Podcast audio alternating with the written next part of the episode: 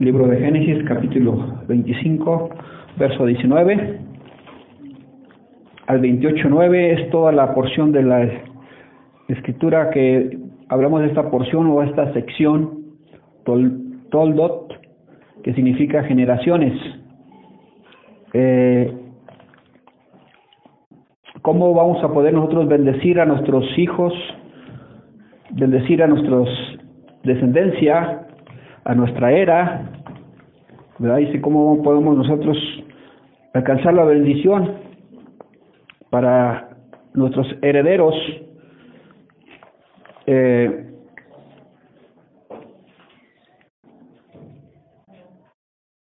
Dice aquí la, escritura del versículo 19, estos son los descendientes de Isaac, hijo de Abraham, y Abraham engendró a Isaac.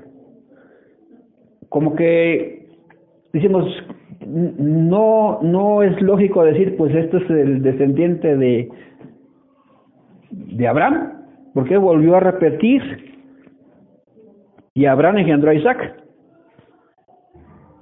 Dice uno, ¿por qué? Hay una, una duda con respecto a esto. ¿Por qué repite otra vez el nombre de Isaac? Estos son los descendientes de Isaac, hijo de Abraham. Fíjense. Y luego dice, Abraham engendró a Isaac. ¿No era suficiente decir, es el, es el, Abraham es su papá?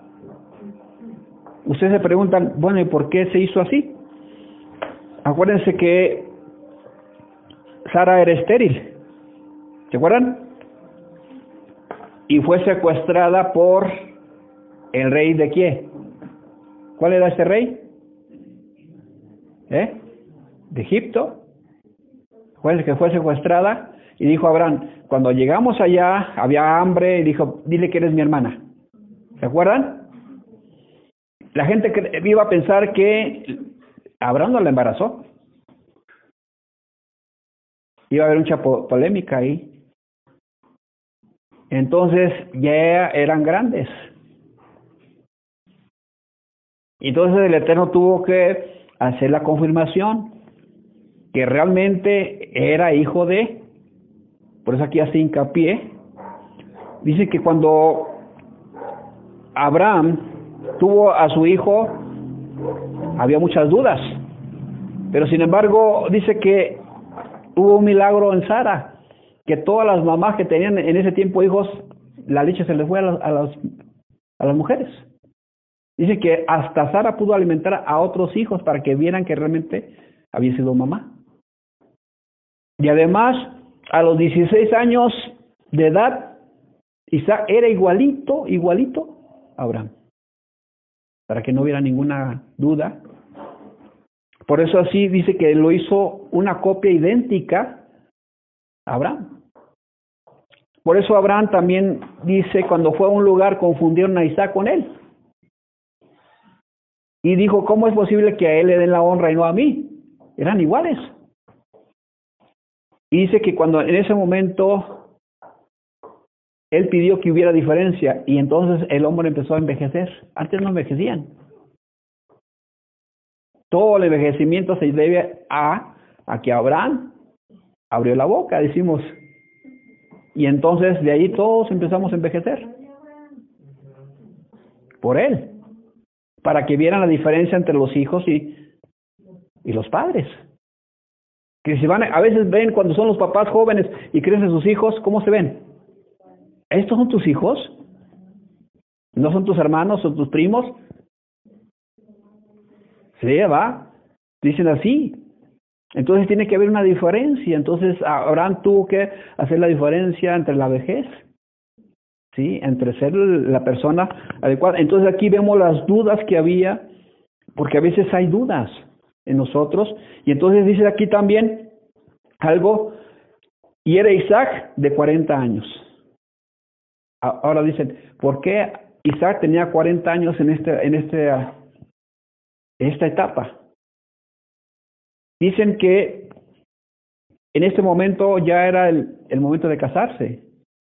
Van a buscarle, acuérdense que van a buscarle a Rebeca, ¿verdad? De allá de la tierra de su hermano, es prima, hermana, Rebeca.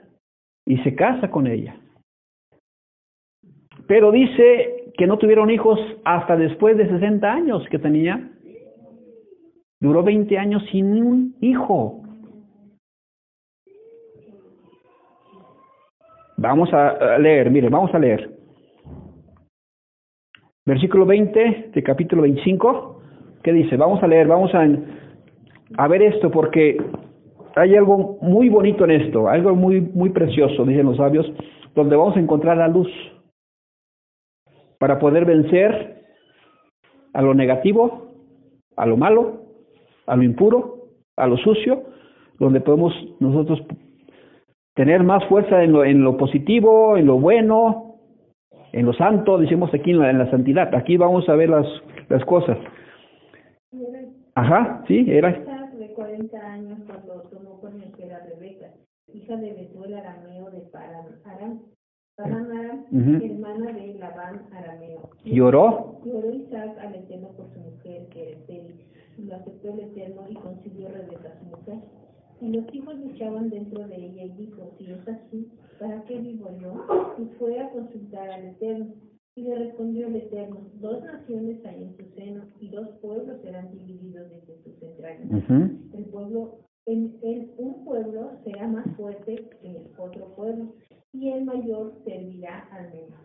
Cuando se cumplieron los días, Se cumplieron los días, cuando se, cu- cuando se cumplieron sus días para dar a luz, he aquí había gemelos en su vientre, y salió el primero rubio, y era todo velludo como una pelliza. y llamaron su nombre.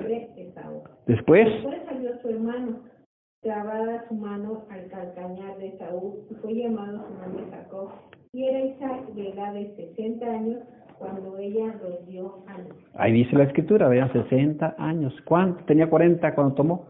20 años. 20 años pasó. Y ahora la pregunta, ¿por qué esta situación de las mujeres? Sara también era estéril.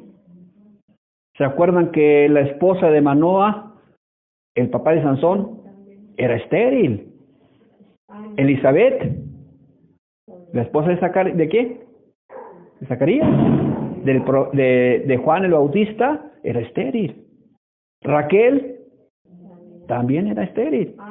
Ana, la, la mamá del profeta Samuel, era estéril. Dicen los sabios, ¿por qué estas mujeres tienen este problema? Y dicen los sabios, porque el, Eterno las ama tanto que necesita que ellas estén orándole a Él, día a día. ¿Por qué? Porque ellas van a valorar la importancia de lo, del Hijo. Ana tenía aflicción en su espíritu. Las mujeres decían, dame hijos o me muero, le decían a Jacob. Decía Raquel, pues, este, a Jacob, dame hijos o me muero. Entonces, vemos la, importancia que es en la escritura de una mujer que es así, es que algo importante va a salir. Alguien importante va a salir de, de, esta- de estas mujeres. Y no es casualidad que las mujeres sean así. El Eterno las prepara para que estas mujeres se puedan purificar, porque van a traer a alguien que va a traer la luz. Ahora, hay un problema en, en esta mujer que se empieza a quejar.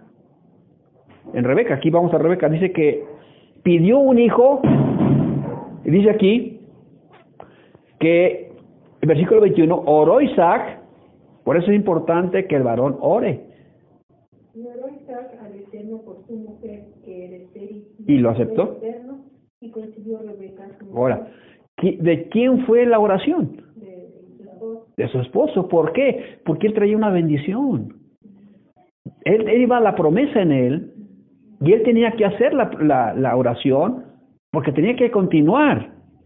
Ahora dice aquí que esta Rebeca fue a consultar.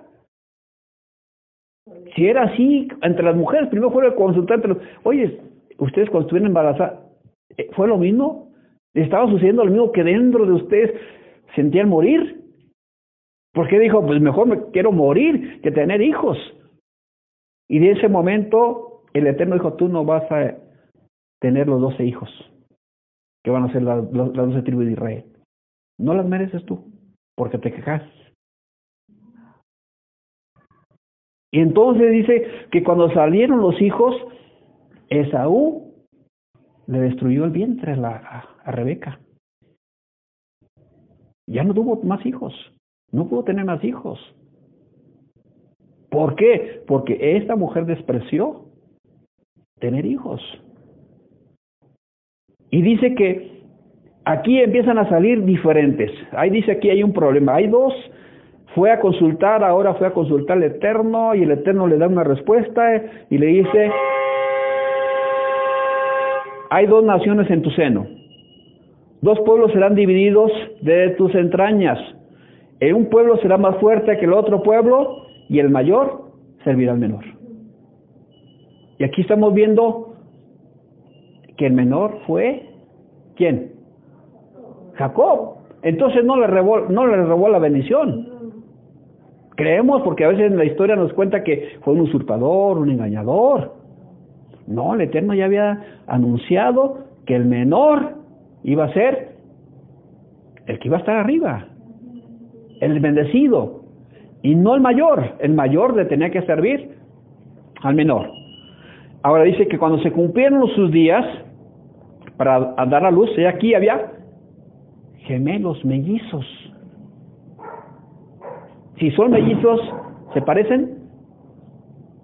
Los gemelos sí. Los cuates, pero estos no se parecen. Son muy diferentes. Ah, caray, dice uno, a ver, a ver, dice cuando he aquí, salió el primero, versículo 25, 25, 25, salió el primero, rubio, como una... Ahora, fíjense bien, dice aquí, rubio. David, ¿cómo era? Rubio. ¿Qué quiere decir esto? Cuando el profeta Samuel vio a David, dijo, ¿a poco él es el ungido? Cuando vio que sus hermanos no llenaron el requisito, trajeron a, a David, lo presentaron, lo presentaron delante de Samuel. Lo vio Samuel y dijo, ah, caray, ¿este es el ungido de Dios? No, este es un asesino.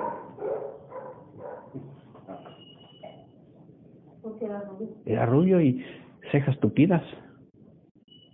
Dice que este salió hasta con dientes, completo, como un, un, un, un niño bien formado. Por eso le llamaron Esaú. Tenía dientes, ya todo salió formado, dicen. Y vieron que era tremendo, o sea, porque aquí vamos a ver y dice que el otro era diferente. Miren, después salió su hermano, está, eh, trabado. Versículo 26. Después salió su hermano, trabado su mano en el de Saúl. ¿Y fue llamado? Su nombre Jacob, y él de edad de 70 años cuando ella, 60 años cuando ella los dio a luz. Ah, cuando ella dio a luz. Ahora, ¿qué diferencia hay del uno al otro? ¿Por qué hace la diferencia esto? Porque sabemos que Isaac, no dice la Biblia que ya era viejo, ya no veía. ¿Cómo podía identificar sus hijos? Todo el otro estaba velludo por todos lados. O sea, como el paso de la tierra. Estaba todo velludo por todos lados.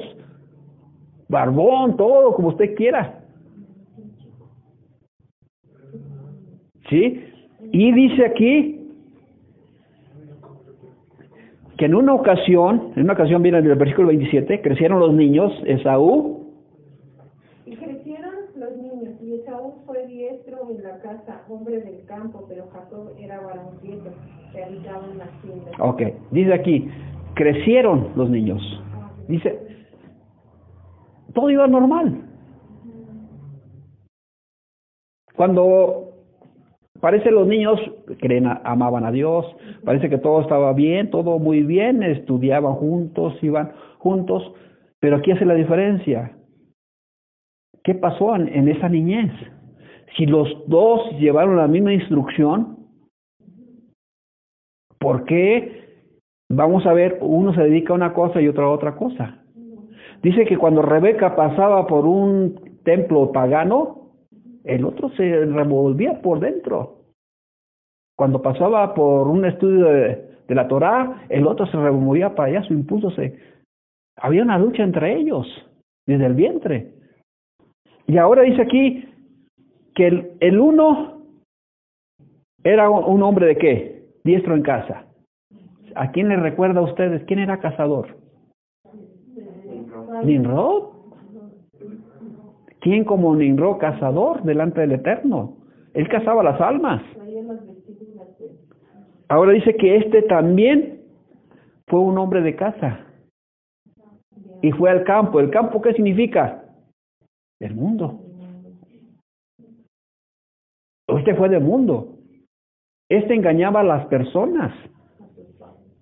Y además, este hombre le decía a su papá que iba a estudiar y no iba a estudiar. Se hacía la pinta, como decimos nosotros. Se iba a casar, se iba por allá. Y él cuando pasaba por ahí oía lo que decían y le decía a su papá. Y su papá creía que iba a estudiar y no iba a estudiar. Y dicen, ¿qué edad tenían estos? Por eso es importante tomar una decisión. Cuando vamos a ver la vida de Yeshua, o de la vida de Jesús, capítulo, Lucas capítulo 2, versículo 41. ¿Lucas qué? 2, 41. Vamos a leerlo. Vamos a ver la decisión cuando tuvo 12 años Yeshua. Ajá, iban sus padres todos los años a Jerusalén a la fiesta de la, en la Ajá. fiesta de la Pascua. Y cuando tuvo 12 años subieron a Jerusalén conforme a la costumbre de la fiesta. Al regresar ellos, acabada la fiesta, se quedó el niño Yeshua en Jerusalén, sin que lo supiesen José y su madre.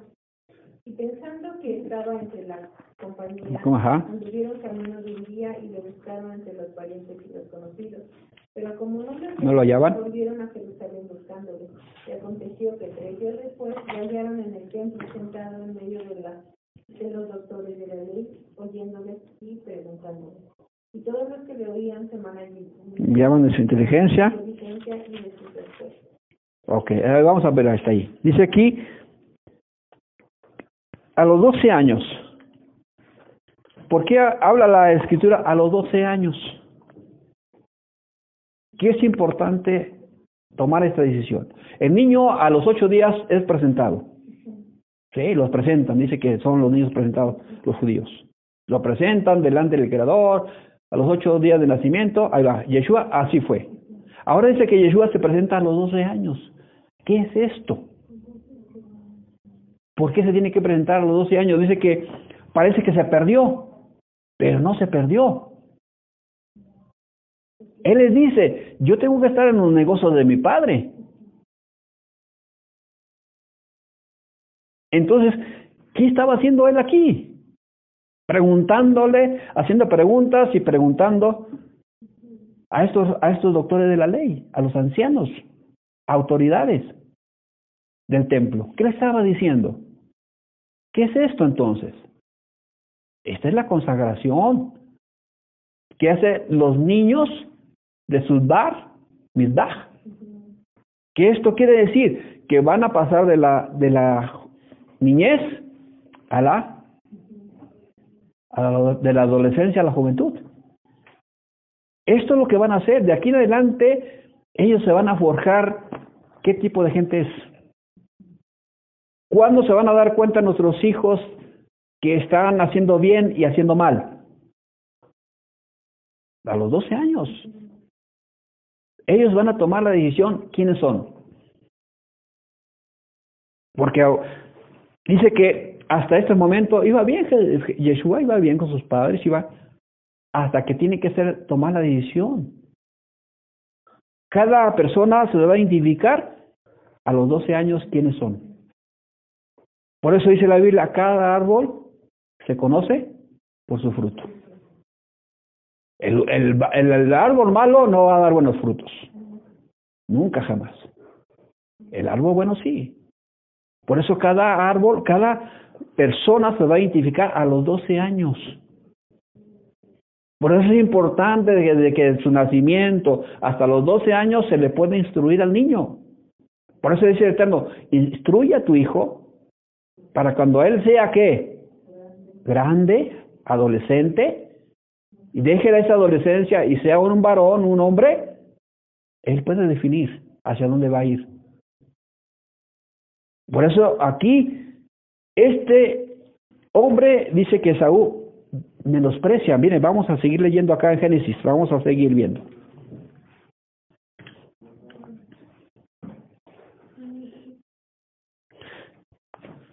Génesis 25, 27. Crecieron los niños y Esaú fue el diestro de la casa, hombre del campo. Pero Jacob era varón quieto que habitaba en la Ahora dice aquí, ¿por qué es diferente? Porque cuando habla de tiendas, ¿a qué se refiere? Al estudio.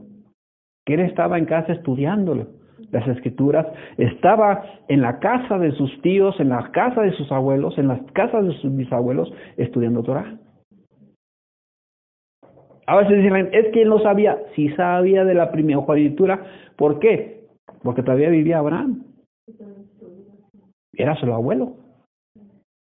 Y además de eso, existía Sem, Eber, todas esas personas que nos habla la Biblia, existían todavía para enseñar a sus nietos lo que era importante la primogenitura.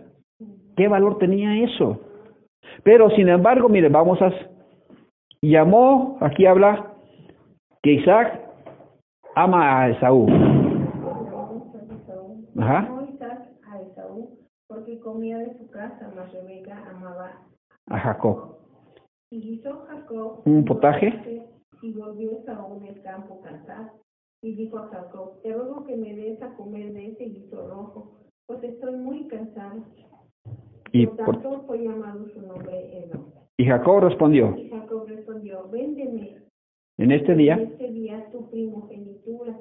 Entonces dijo Esaú, he aquí yo me voy a morir. ¿Para qué pues me sirve la primogenitura? Y dijo Jacob, júramelo en este día. Y él le juró. Y vendió Jacob su primogenitura. Entonces. Jacob dio a Esaú pan y del guisado de las lentejas. Y él comió y bebió y se levantó y se fue. Así Ahora, a veces decimos, nuestra vida espiritual, nosotros tenemos una vida espiritual. ¿Cómo estamos valorando nuestra vida espiritual? ¿Cómo valoramos nosotros nuestra venida al Eterno? ¿Cómo estamos nosotros valorando esto que nos ha dado? Si nosotros no tenemos importancia, mire, el Eterno nos va a quitar. Nosotros tenemos que venir delante de Él con regocijo, con alegría, con sinja, decimos nosotros, con felicidad. Porque si no venimos con felicidad, no sirve nuestro servicio. No puede servir. Si usted viene enojado, triste, o porque ya es la hora de la reunión, no le agrada al Eterno. No. Tiene que haber un corazón contento, feliz para venir a la casa del Eterno. ¿Por qué? Porque el Eterno nos está dando lo mejor de Él. Y Él dice, yo no puedo dar mi bendición a alguien que no la quiera. Alguien que menosprecia, no puede Él recibir los secretos que Él lo quiere enseñar, la bendición que yo le quiero dar. Entonces se nos esfuma la bendición, se nos esfuma todo esto. Ahora fíjense, lo, lo dicen aquí, ¿Cómo puedo yo prosperar en mi trabajo? ¿Cómo yo puedo ser bendecido en, el mundo? Porque tenemos aquí dos personas que están trabajando. Habla de que Jacob hizo un guiso con las manos, un trabajo que decimos nosotros que se puede hacer, ¿cómo lo llamamos? Manual. Y el otro también va con sus flechas Y dice que hay una diferencia entre el uno y el otro. Algunos, miren, se dedican más al mundo, a buscar las cosas del mundo, que a saborear las cosas espirituales. Y aquí vemos que se divide el papá y mamá. Vean ustedes, uno ama a uno y el otro ama al otro. Pero ¿quién tenía la respuesta? ¿Isaac o, o Rebeca? Porque ahorita vamos a ver, porque esta mujer toma la decisión y, y oye lo que va, lo que le van a decir a, a Esaú. Mire, a ver si decimos, la mujer sabe qué? Edifica la casa. La necia qué? La destruye. Tenemos que ser mujeres sabias. ¿Por qué? Porque en esos momentos depende de nosotros cómo vamos a forjar nuestros hijos. Y entonces aquí es donde entra, dice aquí, ¿por qué tuvo dos hijos diferentes? Aquí vamos a encontrar las dos oposiciones. ¿Qué vas a alimentar más? ¿A la carne o al alma? Si tu alma se, empieza a alimentar más de las cosas del Eterno, vas a lograr qué? ¿Ganar la qué? No la primogenitura.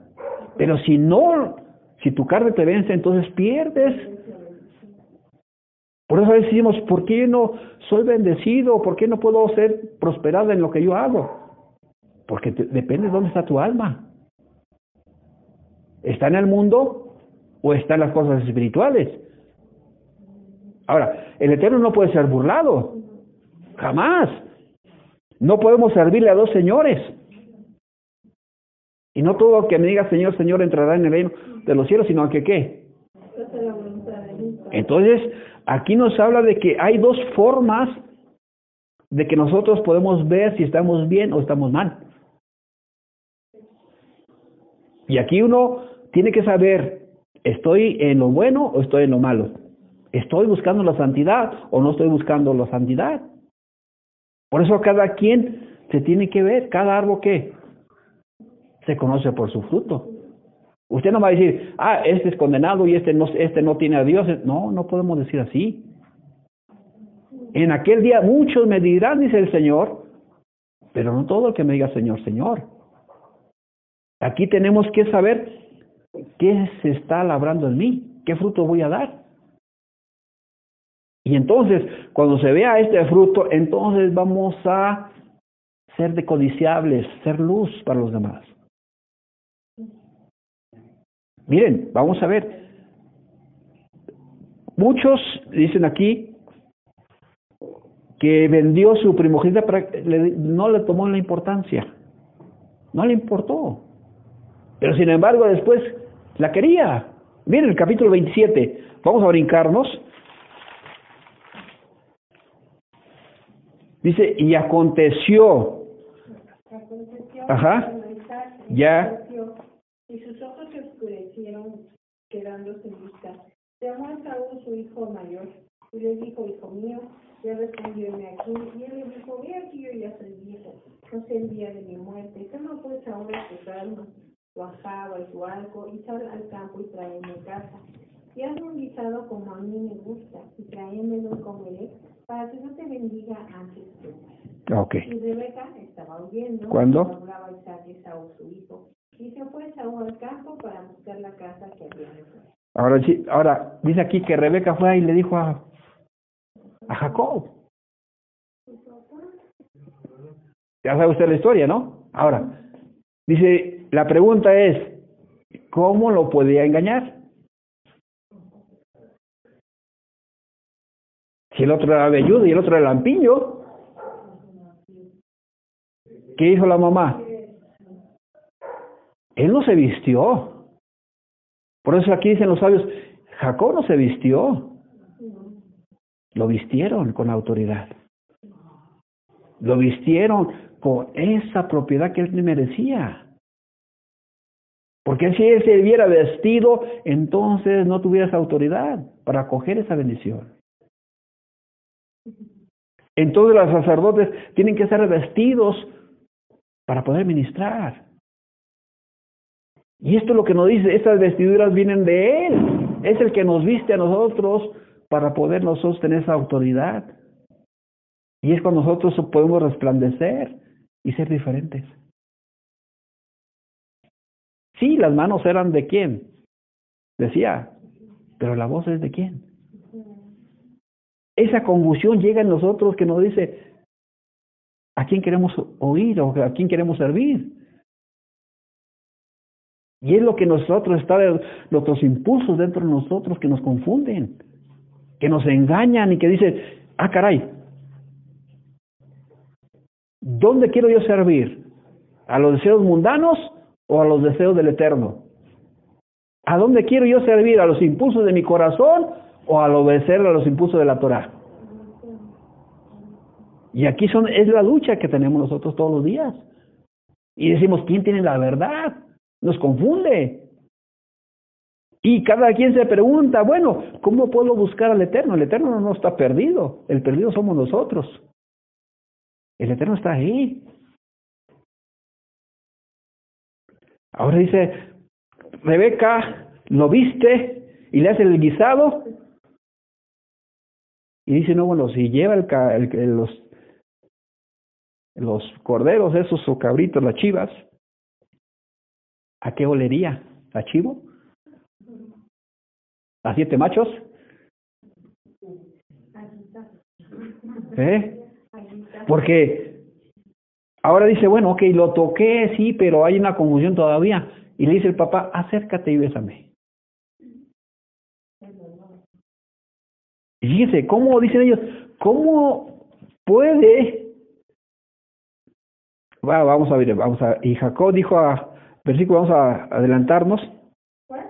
Vamos a ver, 27, versículo 11. Y Jacob dijo a Rebeca. Jacob dijo a Rebeca, su madre, he aquí, es mi hermano es hombre de judo y yo la niña.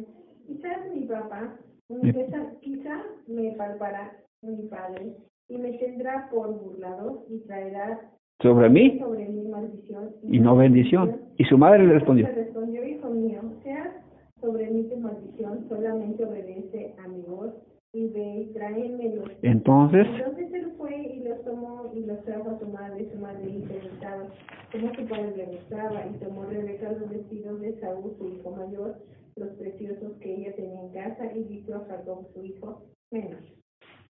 Y cubrió sus manos y la parte de su cuello donde no tenía vello con las pieles de los cabritos y entregó los guisados y el pan que había preparado en manos de Jacob. entonces, a su padre y dijo, Padre mío. Isaac respondió, heme aquí.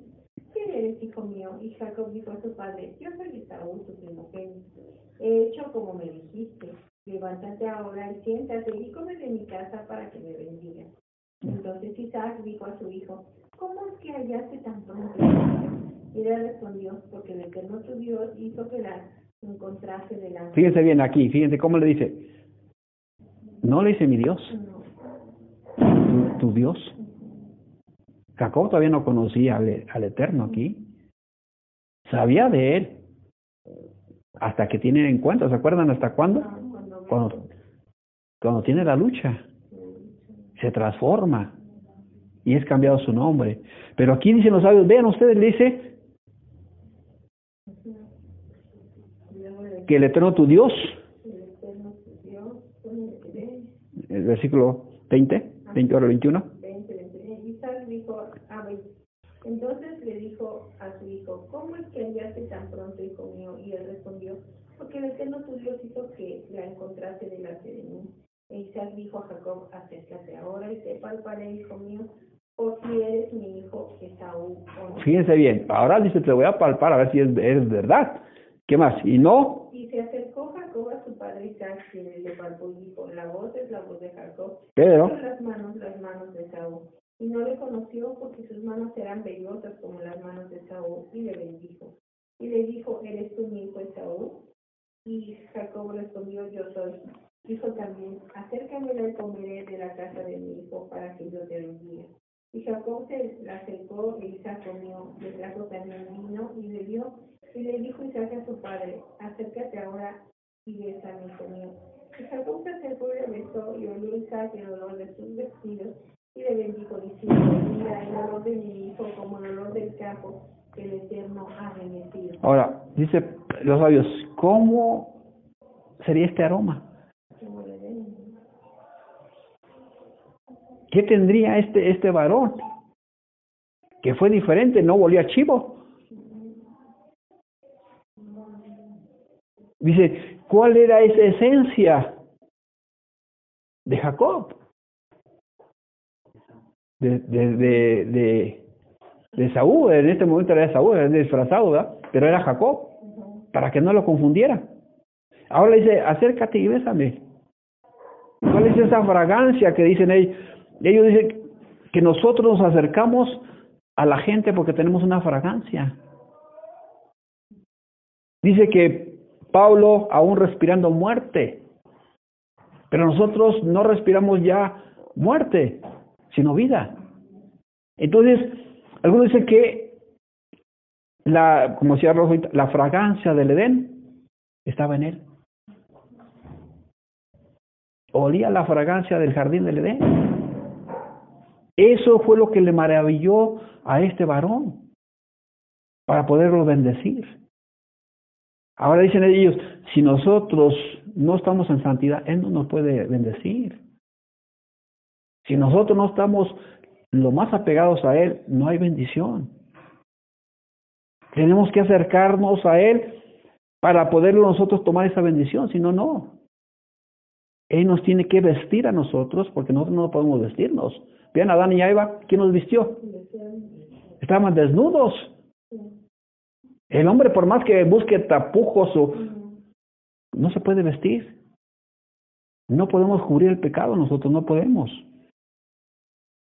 Tiene que venir el Eterno y darnos una vestidura nueva para poder nosotros llegar a las bodas del Cordero. Tenemos que tener una vestidura diferente a los demás. Y esto es lo que nos hace a nosotros que el mundo es una ilusión, todo aquí vamos a ver que todo se acaba, todo aquí no sirve. Y dice que es lo que nos ayuda para poder nosotros llevar a una vida espiritual y santidad. Dice el Eterno que nosotros para tener éxito hay cosas que tenemos que hacer. Nosotros tenemos que leer los salmos, leer la Torah, leer la palabra para que nuestras manos sean bendecidas.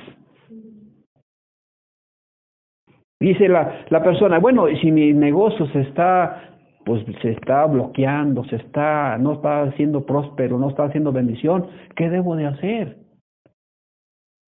Dice la, escritura que todo, todas las cosas nos ayuda bien. Si nosotros estamos estudiando la, la Torah, todo nos, nos saldrá bien. Entonces, cuando nosotros estamos leyendo la Torah y aún así, dicen las personas, no me sale bien, ¿Qué tengo que hacer? Dicen los sabios, Dios nos ha dado cuatro cosas importantes. La Torah es, es, es, muy importante, pero nos ha dado cuatro cosas, que son las ofrendas, la sedeca. Esa ofrenda que nosotros damos, como decimos al Eterno, nos ayuda para abrir la luz. Cuando nosotros diezmamos, cuando damos primicias y ofrendas de amor, que son las cuatro ofrendas, cuando dice la persona, cada día voy a dar una ofrenda, un peso, cinco pesos, los diez pesos, todos los días, estoy abriendo la luz para la bendición, dicen los sabios.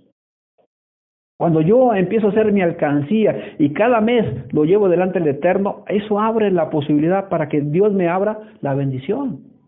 Y mis manos no estén troncadas, nada más pensando recibir.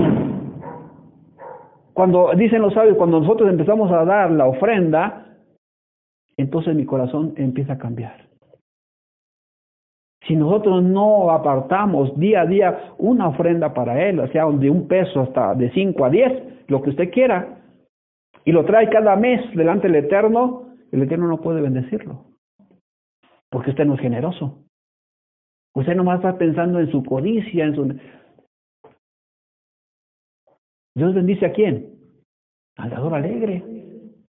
Cuando nosotros decimos, voy a apartar un peso cada día para acordarme cómo es Dios misericordioso, entonces estoy extendiendo mi luz para que yo pueda recibir la bendición. Y cuando yo no abro mis manos, entonces dicen ellos, mis impulsos mundanos me van a acabar. Me van a encarcelar. Y por eso no soy feliz. Qué tremendo. Dicen ellos, cuando nosotros hacemos eh, eh, en esta vida algo así, nuestra alma se empieza a liberar. Y esta alma empieza a crecer, a crecer en nosotros, a lo espiritual. Porque es de lo poquito a lo más. Y dice Proverbios 25, no sé si es 25, déjenme ver cuál es, no me acuerdo.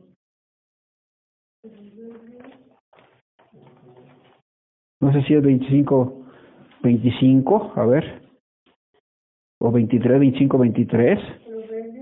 25, 23, a ver qué es, dice. 25, 23.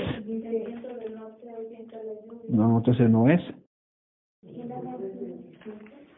No, pues es que dice que el alma generosa. 13, 24, a ver qué dice. No.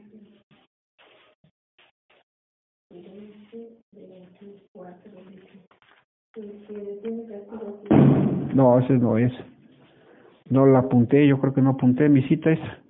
Pero dice que el alma generosa prosperará.